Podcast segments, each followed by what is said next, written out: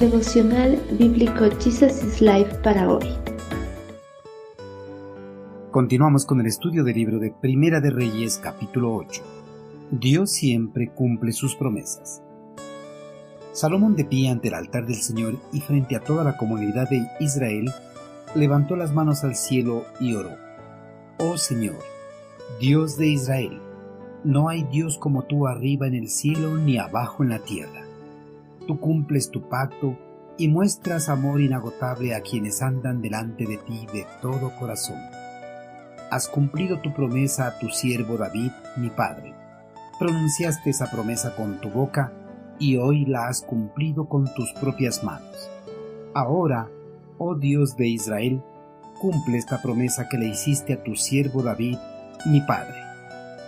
Una vez que el templo fue construido en su totalidad, de igual forma los muebles y los utensilios para las ceremonias de sacrificio, el rey Salomón reunió a todos los líderes de las diferentes tribus de Israel y a los sacerdotes para dedicar el templo.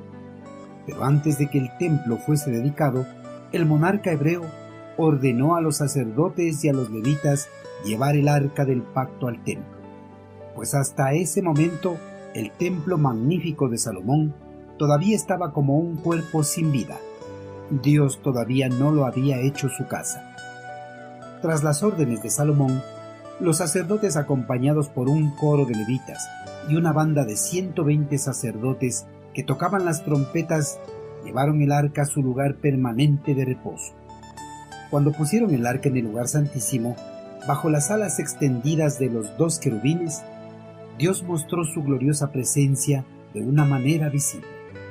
Esa arca era el trono de Dios, y una vez que fue colocado en su sitio, el eterno Creador descendió en una densa nube como la del Sinaí, llenando todo el templo.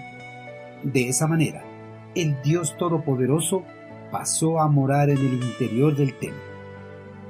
Cuando el eterno Creador empezó a morar en su templo, Salomón y todo el pueblo hebreo celebraron conjuntamente las fiestas de las ramadas y la dedicación del templo. Esta celebración se llevó a cabo en el mes de Etanim, que corresponde aproximadamente al mes de octubre del calendario romano. Para iniciar con la dedicación del templo, el monarca hebreo descendió los escalones y se puso delante del altar en el atrio del templo. Puesto en pie, extendiendo sus manos al cielo, pronunció la oración de dedicación.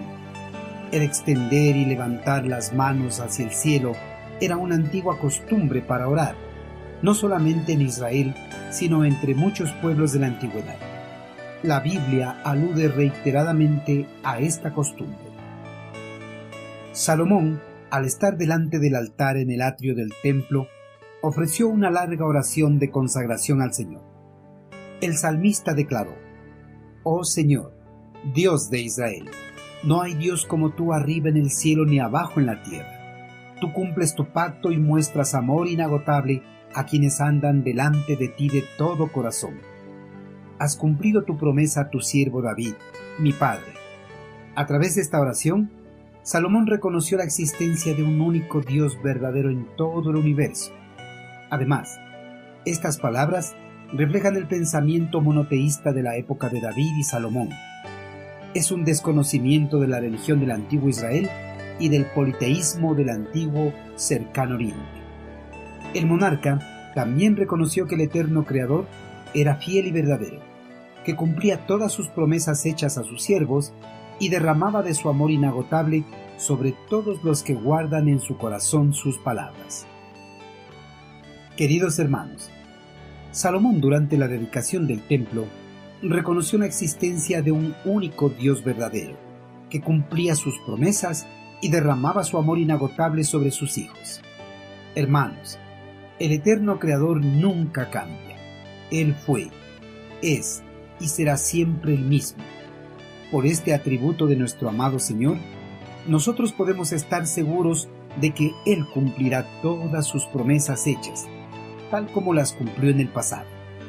Si usted quiere recibir esas promesas y su amor inagotable, debe empezar a llevar una vida que le agrade a Él. Debe guardar en su corazón su palabra, obedecerla y andar en sus caminos de todo corazón.